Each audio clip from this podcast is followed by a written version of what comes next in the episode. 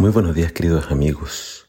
Hoy en Primero Dios te invito a que juntos leamos el Salmo 92. Dice así la palabra de Dios. Bueno es darle gracias al Señor, cantarle alabanzas al Dios Altísimo, proclamar tu gran amor por la mañana y tu fidelidad por la noche, acompañados por la música del arpa, el laúd y la lira me maravilla, oh Señor, lo que tú has hecho por mí. Canto de puro júbilo por las obras que haces. Oh Señor, qué grandes milagros haces y qué profundos son tus pensamientos. Solo un ignorante no sabría esto. Solo un necio no lo entendería. Que si bien los malvados florecen como malas hierbas, lo único que les espera es eterna destrucción pero el Señor permanece para siempre, exaltado en los cielos. Mientras tus enemigos, Señor, perecerán, todos los malhechores serán esparcidos. Tú me has dado vigor como de toro salvaje, como me han reconfortado tus bendiciones. Mis ojos han visto la caída de mis enemigos, y mis oídos han escuchado la derrota de los malvados que están en contra mía pero los justos florecerán como la palmera y crecerán como los cedros del Líbano, porque son trasplantados al huerto del Señor y están en los atrios de nuestro Dios. Aún en su vejez producirán fruto y estarán llenos de vida y verdor. Ellos proclamarán, el Señor es justo, Él es mi roca y en Él no hay injusticia. Lo que hace especial a este salmo, dice el título, que fue compuesto para ser cantado en sábado.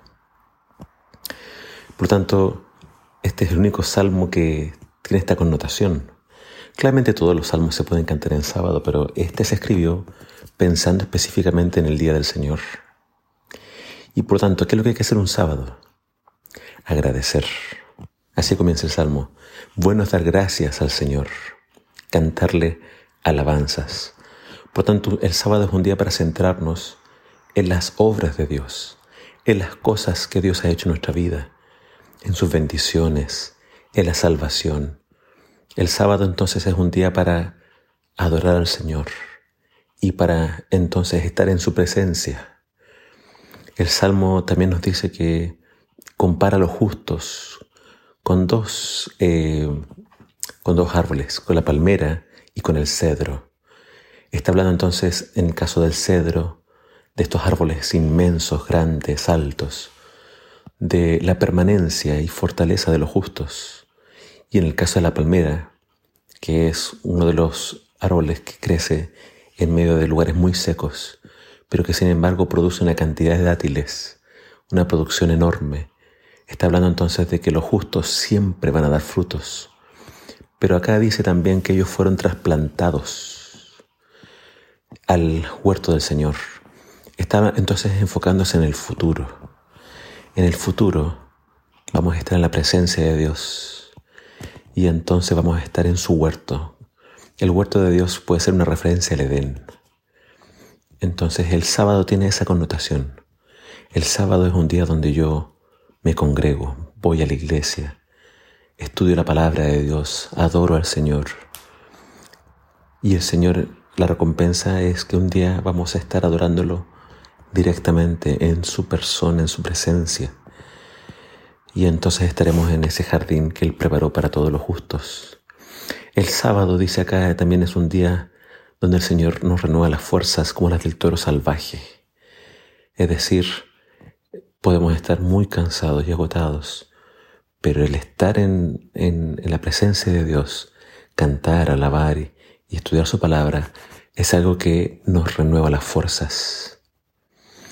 En contraste con los justos que crecen como el cedro y como la palmera, los impíos pueden florecer, pero son como la mala hierba y serán destruidos.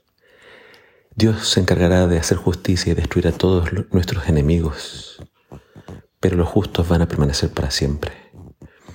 Así que querido amigo, te invito a que el sábado sea para ti el día del Señor, donde tú renuevas tus fuerzas, donde tú te congregas para agradecer y para alabar al Señor, y con la esperanza de que en un día no muy lejano estaremos en la presencia de Dios alabándolo en persona.